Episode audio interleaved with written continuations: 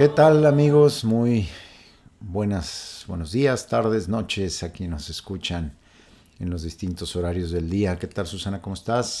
¿Qué tal, padre? Muy bien, muy bien, encantada de estar aquí en otro tema más de nuestro episodio sobre Yo hago nuevas todas las cosas.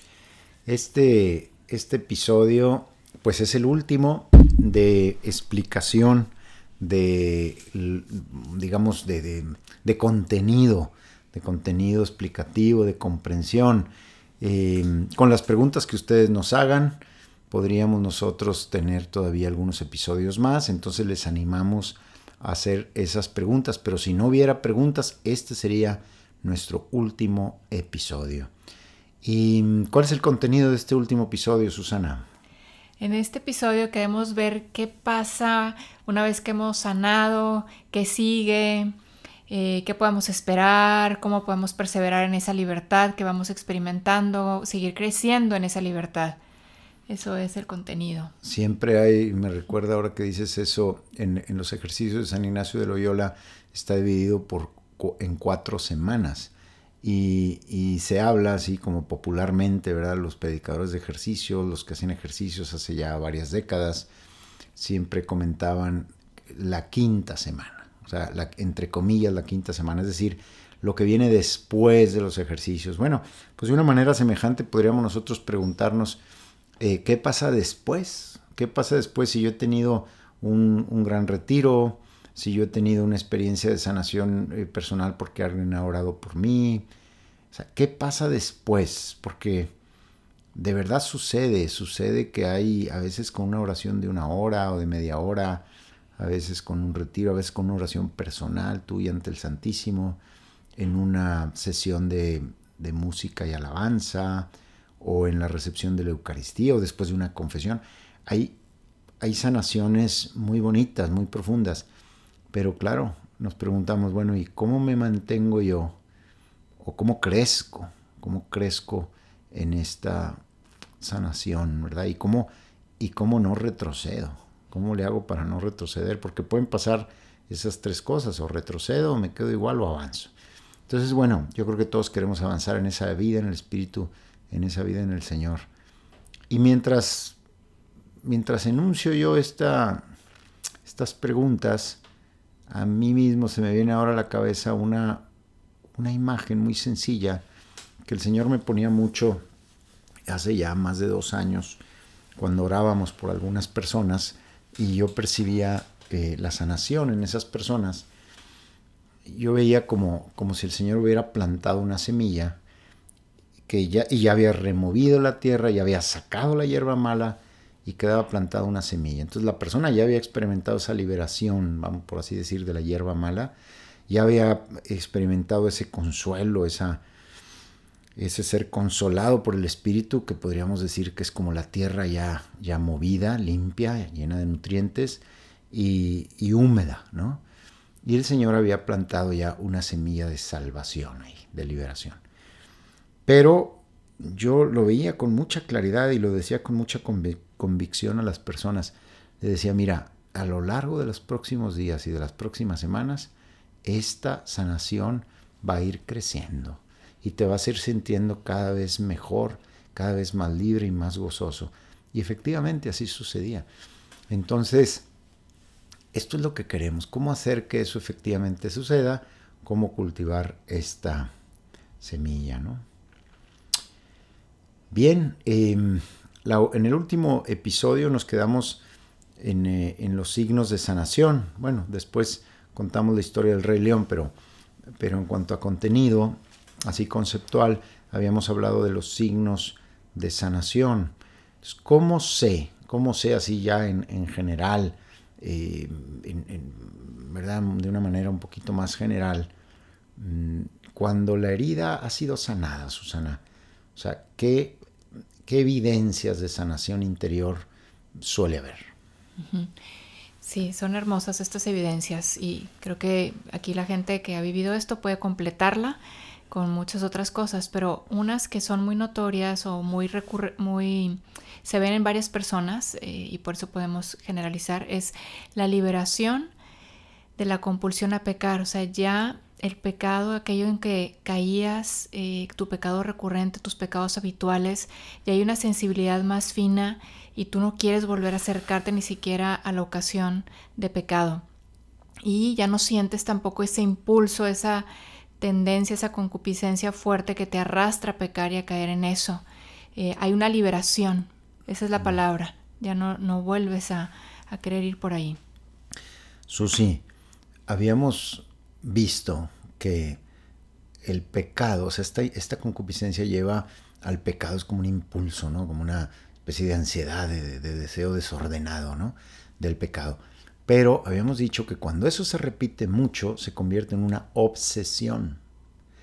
Y cuando la obsesión es muy prolongada y muy intensa, se convierte en una adicción, que es una verdadera esclavitud. ¿Estás hablando tú de que cuando hay esta liberación o esta sanación interior, se libera esta compulsión a los tres niveles?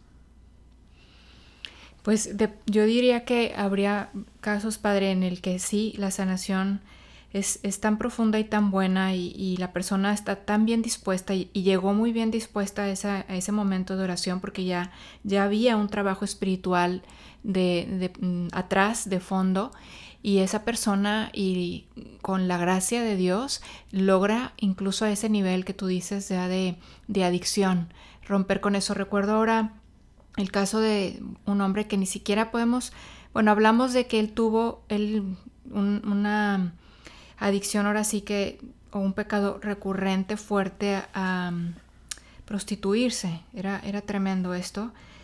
Y este hombre eh, cuenta que en su conversión, o sea, en el encuentro con el Señor, Salvador ese encuentro con el Señor, pues ahí yo digo que ahí fue su curación, de forma que él de un día para otro, Padre, dejó todo eso. O sea, fue una gracia sanadora en ese encuentro con el Señor de su vida, o sea, haciendo a Jesús su Salvador. Y él solo cuenta que sí le daba miedo, cuenta que le daba miedo volver a caer y entonces le decía, Señor, yo no, yo no voy a poder volver a pasar por en esta calle, por esta avenida y resistir la tentación a pararme quizá en un sex shop o en una cosa de estas así, de, que, me, que me causan mucha tentación y entonces él en su oración, mientras le decía al Señor que esto iba a ser súper difícil, el, Señor le contestaba, pues no pases por ahí. o sea, nosotros claro que tenemos que poner de nuestra parte, no es nada más, ya, el Señor me liberó, entonces ya no, no vuelvo a caer en, pecado. Mientras estemos en esta tierra, va a estar ahí la tentación, eh, y nos va a querer ganar la tentación, entonces hay que poner también nosotros los medios. Pero sí creo que hay unas, hay sanaciones tan buenas, tan profundas, y nosotros estamos tan bien dispuestos que es de la noche a la mañana, Padre, que podemos dejar con eso. Cada, cada caso, ¿verdad? Y cada situación. Podemos decir que hay una liberación total, pero no se pierde el peligro de volver a ser atado. Claro. ¿verdad? o de volver a ser dañado. Aunque ya estás liberado, vamos a suponer que una persona comete un delito y entra a la cárcel, Entonces sale de la cárcel, pero eso no significa que no pueda volver a cometer otro delito y que no pueda volver a entrar en ella, ¿no? Exactamente. Podemos decirlo de esa forma. Sí, es un Bien. proceso, la sanación, eso sí hay que re- recalcarlo, subrayarlo, creo que, no sé si yo ya lo había dicho en otro podcast, pero yo misma lo, aprendí por propia experiencia, después de primer- mi primera experiencia fuerte de sanación, yo sentía que ya mi vida iba a ser otra y que iba, estaba libre de todo. Y de repente tuve por ahí una, un problema fuerte, serio con alguien en- y que volvió a abrirme como heridas. Y dije, ¿qué pasó? Si yo estaba completamente libre. Y ahí fue volver a mi teoría, volver a estudiar este tema, la- la- lo que otros autores dicen, y fue encontrarme con la sanación es un proceso. Bueno, me dejó súper tranquila, súper libre saber eso, que no, no, no es como Mm. Sí, en un- eterno. Esto, eso es solo el cielo. Mira, en una, en una intervención que me pidieron para prepararnos para Pentecostés, que debe estar por ahí en YouTube, como la preparación para la fiesta de Pentecostés, yo me acuerdo que termina, no, perdón, me equivoco, fue en otra, en, la, en el Congreso Restaurame, que se lo recomiendo a todos, está en YouTube. Ahí precisamente yo termino dando tres consejos y, uno de los tres consejos es precisamente esa paciencia porque es un proceso la sanación. Y yo ponía el siguiente ejemplo que ahora que lo dices a lo mejor puede ayudar. La sanación es como un rompecabezas donde cada vez que sanas pones una pieza más, pero faltan muchas piezas. Entonces es pieza por pieza y mientras más pedacitos, por así decir, de tu, de tu eh, humanidad quebrantada vas sanando, pues el rompecabezas se va, va quedando más completo y más bonito y, y estás mejor. Bien, entonces cuando la herida ha sido sanada hay evidencia de eh, liberación de la compulsión a pecar. Muy bien, ¿qué más? ¿Qué más? Eh, ¿Ese es el único, la única evidencia? No, vemos más. Es un incremento de los frutos del Espíritu Santo. Hablamos de esos frutos en el podcast pasado. Eh, hace dos podcasts, muy bonito tema.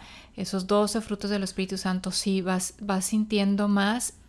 Pues esos frutos que quizá ya el Espíritu Santo te daba, pero tú no los reconocías. ¿no? Y ahora gozas de tenerlos, de experimentarlos, de, eres consciente de que es el mismo Espíritu Santo dándote esa paz, dándote ese gozo que es un gozo distinto al que te da el mundo, eh, siendo capaz de vivir en libertad eh, y no tener ya una compulsión a, a, pecar, no sé, en pecados de lujuria, y eso es una libertad hermosísima, ¿no? Entonces hay un incremento también en esa experiencia de los frutos.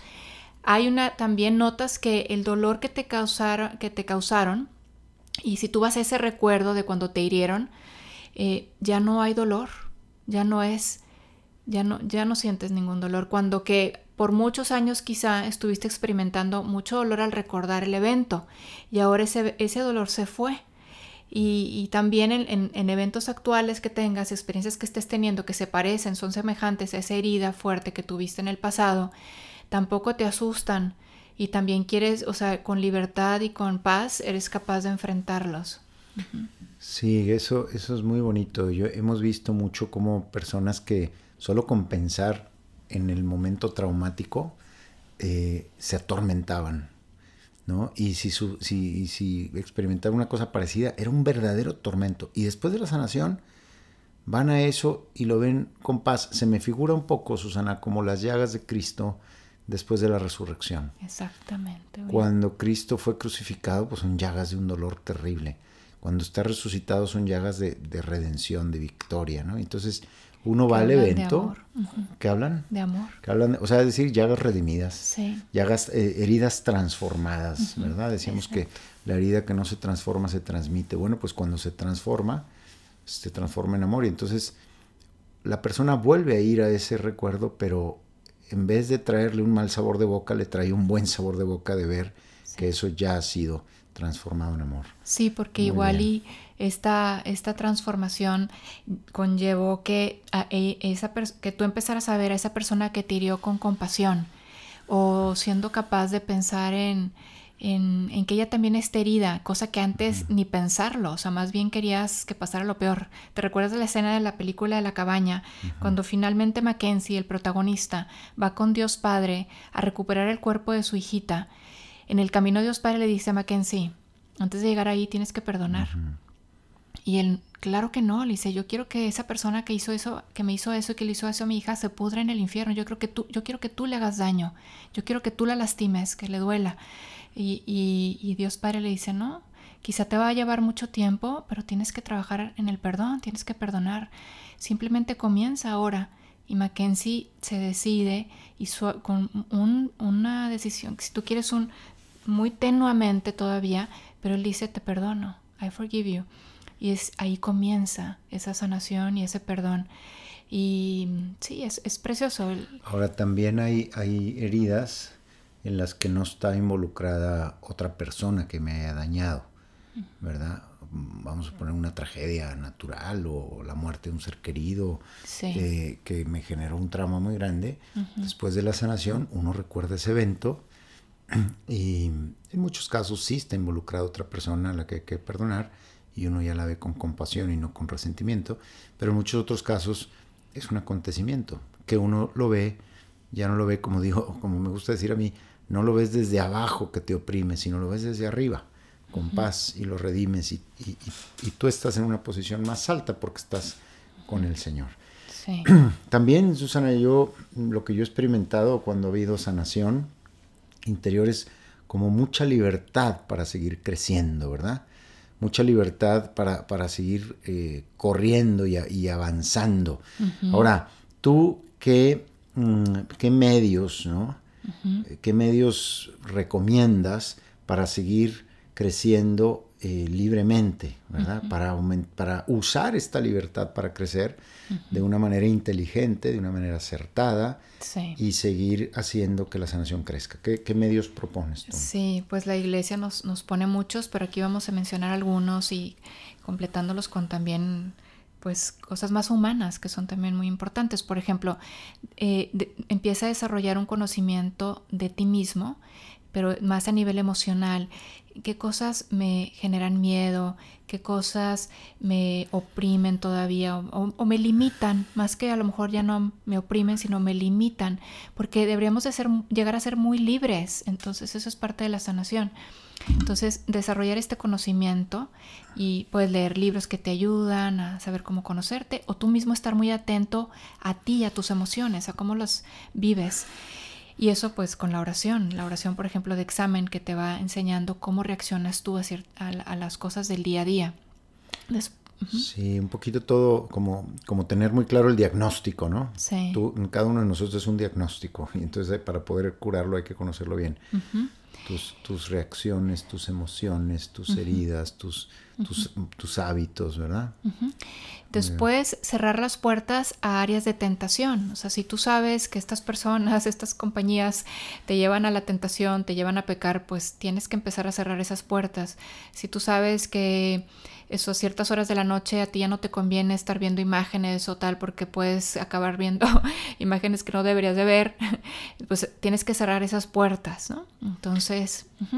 Cuidar horas Ahora que hablaba se me venía a mí a la mente, bueno, ¿cómo podemos resumir esto? Horas, lugares y personas. Relaciones, exacto. o sea, hay, horas que, son patinosas.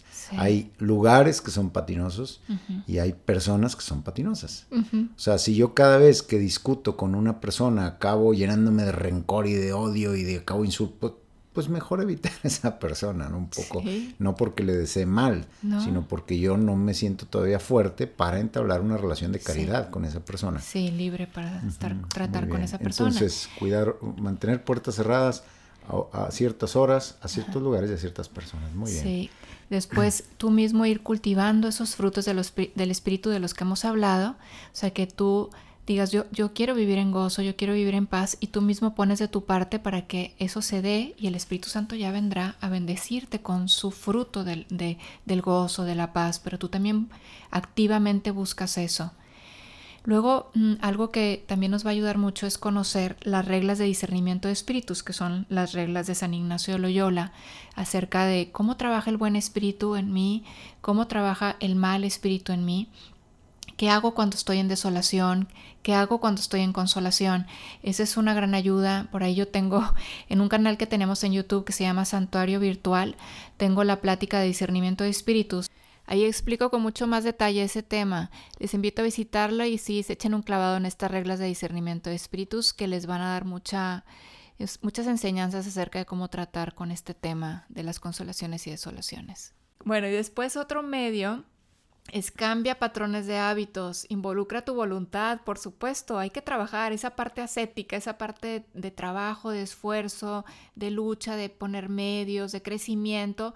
Ese siempre nos va a tocar, no solamente es esperarlo todo de Dios, sí, yo tengo mi corazón abierto para que Dios me sane, pues tú también de tu parte, como decimos en México, a Dios rogando y con el mazo dando. Claro, lo que pasa es que, a ver, yo quiero hacer un brevísimo paréntesis, un hábito es una especie de, de acto como automático. O sea, vamos a suponer, si yo aprendí a jugar tenis, pues la primera vez tuve que estar pensando cómo se bota la pelota, cómo se le pega la pelota, cómo se hace todo, ¿no? Pero cuando yo ya le pegué muchas veces, ya no tengo que pensarlo, simplemente lo hago casi mecánicamente. Eso es un hábito. Entonces, eso sucede también con las cosas buenas y las cosas malas. Yo, por ejemplo, tengo el hábito de ser amable, pero también puedo, puedo tener el hábito de ser gruñón o tener el hábito de decir mentiras o tener el hábito de, ser hiriente. Entonces, claro, eh, cambiar patrones de hábitos significa, por ejemplo, que si yo siempre digo mentiras, pues tengo que empezar a decir la verdad a conciencia y cada vez que digo una mentira, tengo que decir a conciencia, ¿sabes qué? No es verdad lo que acabo de decir. La verdad es esta otra. Y de esa manera voy cambiando un patrón, ¿verdad?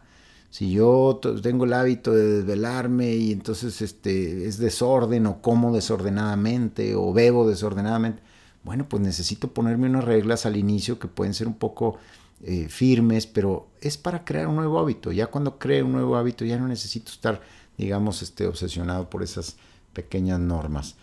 Pero sí necesito como fijarme un objetivo claro para cambiar patrones de hábitos malos que se llaman vicios por patrones de hábitos buenos que se llaman virtudes. Sí, gracias Padre. También hay que seguir invirtiendo en oportunidades para crecer, porque en la vida espiritual siempre, que, siempre hay que ir hacia arriba, siempre hay que seguir eh, alcanzando nuevas cimas, nuevas metas, entonces siempre es hacia arriba. Entonces busca cursos, formación que te siga ayudando a crecer en esta experiencia libros, retiros. Exacto, lecturas, prácticas. YouTube tiene muchos materiales muy buenos. Algún buen confesor o director espiritual que te ayude. Todo eso son medios. Son oportunidades, ¿verdad? Sí. ¿Qué más? Y em, buscar comunidad. No puedo solo. O sea, necesito comunidad. Em, comunidad de, de hermanos y hermanas que también estén creciendo y ser responsable yo mismo de mi crecimiento. Sí, Susana, gracias. Mira, yo quisiera eh, decir tres cositas sobre dos cosas anteriores y una sobre esto de los que estás hablando. Hay un ejemplo que a mí me ayuda mucho, eh, que puede ser un poco simple, pero creo que ayuda, sobre esto de, pertenecer a una comunidad. O sea, nunca en la historia de la iglesia la fe ha crecido en, en individuos sueltos. O sea, crece siempre en comunidades, porque la comunidad es un signo visible del cuerpo místico de Cristo, es un signo visible de la comunión entre los hombres y con Dios nuestro Señor. Obviamente ha habido, por ejemplo, ermitaños o santos que viven solos. Eh, aquel santo que, que vivió arriba de una columna, ¿no? San Pascual creo que era. Y dices, oye, pues eh, se santificó solo. Sí, es verdad. Eh, separado físicamente, pero no desconectado desconectado de, todos los demás cristianos y de nuestros pastores y demás. Bueno, y te digo que la imagen que a mí me ayuda mucho es pensar que, por ejemplo, la célula de una uña mía, pues no puede vivir sin la uña, ¿no? O sea, si yo, si yo dejo la célula, se muere inmediatamente. Está conectada a la uña. Y la uña no puede vivir sin mi dedo. Y mi dedo no puede vivir sin mi mano. Mi mano no puede vivir sin mi brazo. Y mi brazo no puede vivir sin todo el cuerpo. De esa misma forma, eh, tú, eh, tú, y yo somos como una célula. esa célula no puede vivir sin una pequeña comunidad. Y esa pequeña comunidad normalmente pertenece a una parroquia o pertenece a un movimiento o pertenece a algún grupo de la iglesia, que a su vez pertenece a una diócesis, que a su vez pertenece mm, a una conferencia episcopal y que a su vez pertenece a la iglesia universal. Entonces, y que la Iglesia Universal a su vez pertenece a Cristo. Entonces, Cristo es la fuente de vida que a través de todo su cuerpo, de las distintas instancias de su cuerpo, da vida a todo el cuerpo. Por eso es tan importante una comunidad. No es solamente un medio práctico, ¿verdad? No es solamente un medio práctico eh, que ayuda, sino que es una realidad teológica, digamos, necesaria para vivir la fe y para vivir la libertad y para vivir la sanación. Sobre el tema del discernimiento, mientras tú hablabas de, las reglas de discernimiento de espíritus, pues hay varias, ¿no? Hay, son 12 o 14 y más otros consejos que da San Ignacio. Yo quisiera recordar uno muy concreto, que, que de alguna forma es la expresión de muchas otras reglas de discernimiento, y es el, eh, el famoso, eh, la consolación y la desolación, ¿no? O sea, cuando el Espíritu Santo actúa en un alma, o cuando tú has tomado una decisión correcta, recibes eso que tú llamaste consolación, que San Ignacio llama consolación, que es una, especie de eh, consuelo y, una especie como de sentirte en paz, mucha paz y muy como reconfortado.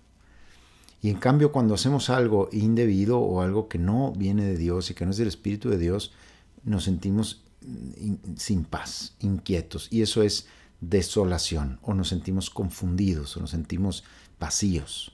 Eso es desolación. Ahora bien, San Ignacio nos explica cómo esa es la consolación que viene de Dios y esa es la desolación que viene del enemigo.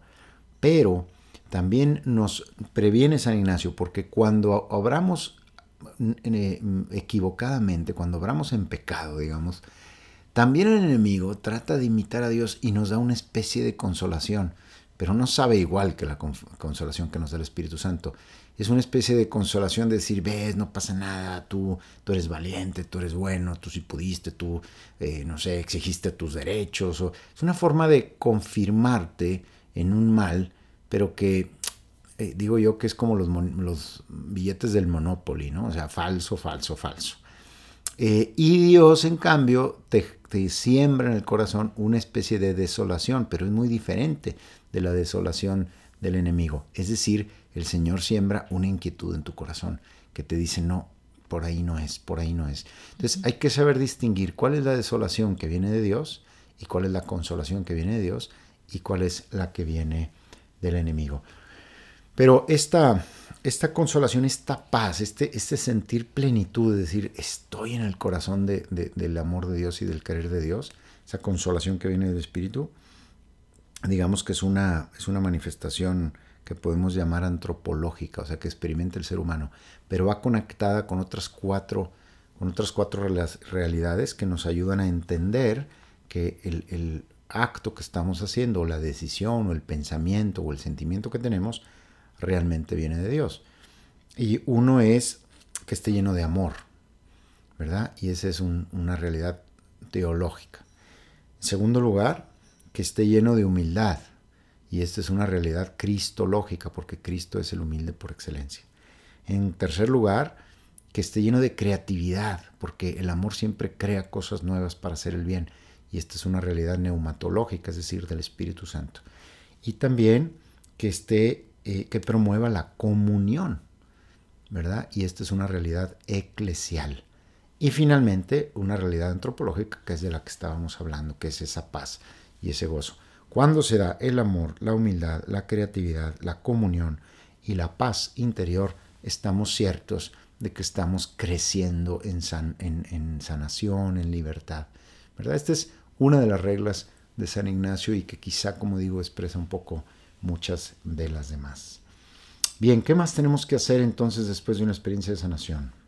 Sí, padre, nos quedan dos.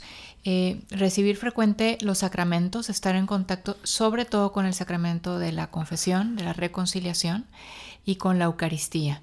Entonces, eh, no hay santo, no hay autor de vida espiritual que no insista en esto, que tratemos de recibir con frecuencia la Eucaristía, si podemos, o sea, incluso más entre semana, o sea, no solo el domingo, o sea, el domingo de perogrullo, pero sobre todo que busquemos estar en contacto con la Eucaristía, visitando al Señor en la Eucaristía, o si es posible todavía mejor, ir a misa con más frecuencia. Claro, ¿por qué estos dos sacramentos? Porque los otros cuatro, quedarían cinco, ¿no? Pero la unción me la reservo.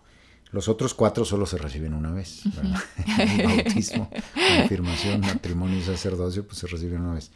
Y la unción solo cuando es necesario. En cambio, estos dos mientras más se reciban con las debidas disposiciones, pues más crecimiento. Sí, nos ponen en contacto directo con Jesús, con el encuentro con Jesús, con el Señor y la gracia que nos quiere regalar para ese momento de nuestra vida. Y por último, la oración diaria. O aquí yo recuerdo mucho a un joven que después de un retiro muy fuerte de conversión y conversión y sanación, se acercó, me buscó y me dijo, Susana, quiero platicar contigo porque, o sea, quiero que me enseñes a orar. ¿Qué es esto de la oración? O sea, él tuvo un encuentro muy vivo con el Señor en ese retiro, no tenía la costumbre de orar y me dijo, es que yo quiero que seguir en contacto con Jesús, si esto, si esto, esto se trata de la oración, yo la quiero. Entonces buscar orar diariamente y aquí hay muchas formas, muchos métodos de oración, pues hay que buscar el que más se adecua a tu situación. Entonces ahí volvemos sobre el tema de el director espiritual, la conveniencia de tener un director espiritual o de aconsejarte de alguien que pues que sea de alguna manera un maestro de vida espiritual o ya conoce de la vida espiritual o alguien que va más adelantado con, que tú, simplemente un amigo y ya te recomiendo un buen libro para que empieces a orar pero hay que buscar cómo hacerlo. Y aquí encontramos mm, fácilmente cómo aprender a orar. Claro, ahora la oración, eh, todos estos métodos son ayudas, pero la esencia de la oración en realidad es muy simple. Un niño pequeñito puede orar. Es un encuentro con Cristo. Es un encuentro, eh, si, aquí me, me, me, ligo, ¿no? me vinculo a la, a la introducción de este retiro.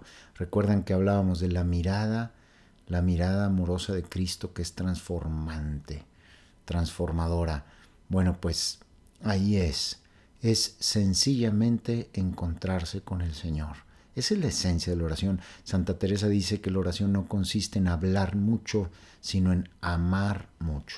La oración es ponerte delante del Señor y recibir su amor y darle tu amor. Esa es la esencia de la oración.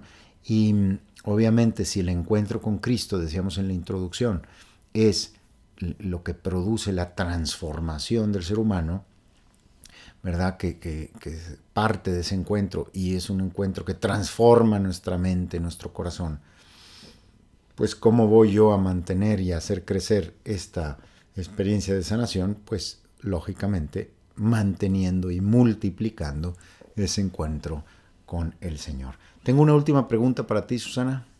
No sé si quieres decir alguna otra cosa. Tengo una pregunta. Vamos a suponer que yo sané de un trauma muy grande, de algo que sufrí de pequeño y ya sané. Eh, pasa un tiempo, esa herida se puede volver a abrir o queda definitivamente sanada y solo otro evento traumático podría abrir una, una herida eh, semejante. Es decir, cuando Dios sana una herida en una persona, ¿queda definitivamente sanada o puede volver a abrirse la misma herida? Pues mira, padre, yo creo que tú también puedes ayudarme a responder esto, pero yo lo que diría es que como que hay heridas que tienen como varias capas y, o como si fueran las facetas de, un, de una piedra como un diamante, ¿no? que tiene diferentes caras, ese diamante. Esto es algo bonito, ¿verdad? Pero pensemos en esa imagen del diamante que tiene caras. Y tú abordaste una de las caras, ya la conociste, ya pudiste sanar esa parte de la herida. Y lo que pasa es, y quedas eh, de verdad muy liberado y hay mucha experiencia y el Señor te, te regala verdad ahí. Si vuelve a surgir algo con relación a esa misma herida es porque quizás estás ahora viendo otra cara de esa herida y ahora toca abordar esa cara. Tenemos un, una, cita también que es, muy buena de, de Neil Lozano, del libro Libertad, en inglés Unbound, y él habla de cinco llaves que son, que son, perdón, que tú tienes cinco llaves para abrir cinco cerraduras en una puerta. Mientras esa puerta tenga una de esas cerraduras o más cerradas, pues no se va a abrir esa puerta.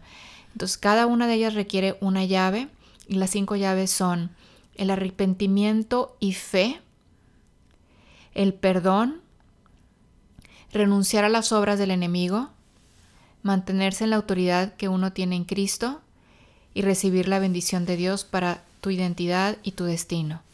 Esas cinco llaves, me, gusta mucho esta cita porque revela como que muchos, varios aspectos o pasos que hay que ir dando con relación a nuestra sanación. Ya puede tratarse de un evento en concreto, pensemos en esta tu pregunta que era de una misma herida, pues hay que ver si en esa herida, en la sanación de esa herida ya se dieron estos pasos, ¿no? Y si también en mí están estas estas mm, bases, ¿no? Por ejemplo, el renunciar a las obras del enemigo. O sea, yo ya no estoy jugueteando con la tentación y a veces caigo y a veces no caigo, o sea, estoy coqueteándole, ¿no? A la tentación. O sea, ahí no has renunciado a las obras del enemigo. No, este cerrojo está cerrado todavía. Quizá ya perdonaste a la persona que te. Quizá tú ya te arrepentiste de pecados que vinieron como consecuencia de esa herida.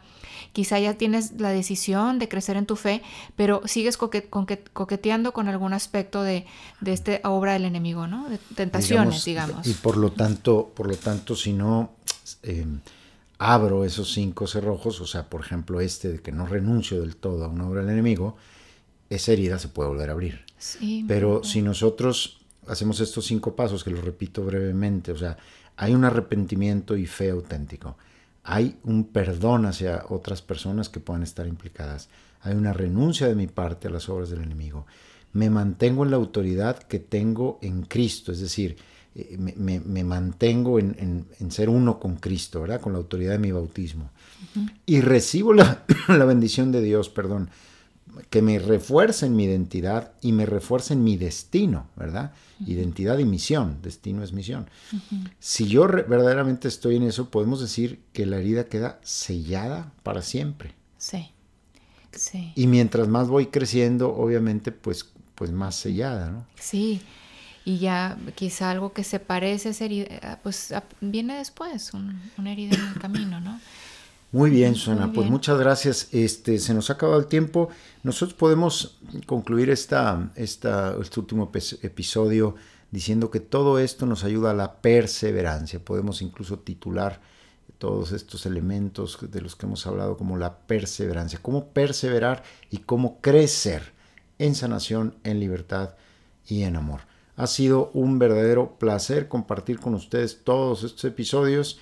Y repito, si ustedes nos mandan preguntas, seguiremos encontrándonos aquí. Y si no, quisiera enviarles una bendición a ustedes, a sus familias. Quisiera pedir al Señor que siga sanándolos y que selle, que selle de esta forma, como hemos dicho al final, cada una de las heridas que hayan sido sanadas. San Miguel Arcángel, defiéndenos en la lucha. Virgen Santísima, sella cada una de las rendijas que, que que no quede nada abierto en el corazón de los que nos han escuchado en la sanación que tú has, que el Señor ha hecho y que tú te pedimos custodies. Sangre preciosísima de Cristo, bendice, derrámate y sella todas las heridas que hayan quedado sanadas y deja en libertad todas las ataduras que hayas roto y que todo esto sea siempre para gloria de Dios Padre, para gloria de Jesús Hijo, y para gloria del Espíritu Santo y para alabanza también y compañía de María Santísima. Gracias a todos, un Gracias fuerte a todos abrazo. Y un abrazo en Jesús y María, que Dios los bendiga. En el nombre del Padre y del Hijo y, del Espíritu, Santo. Amén.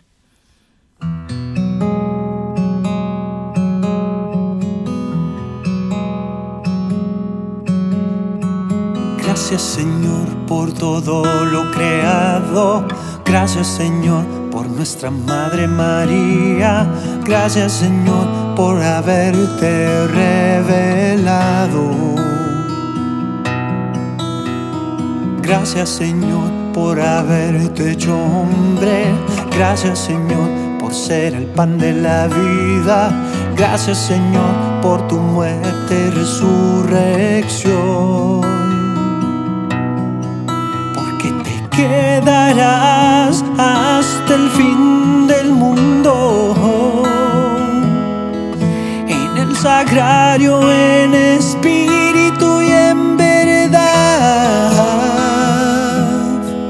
No cesará mi boca de alabarte.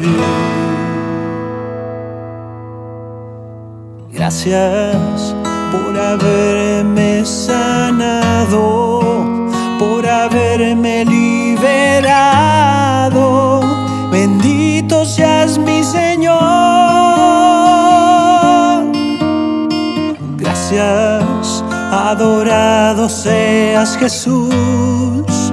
Alabado sea tu nombre.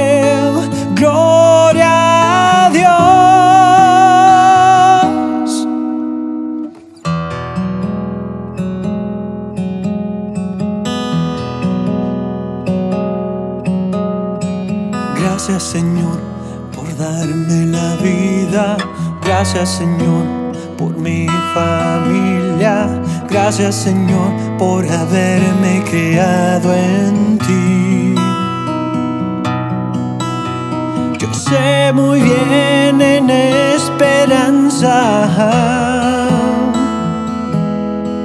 Todo dispones para bien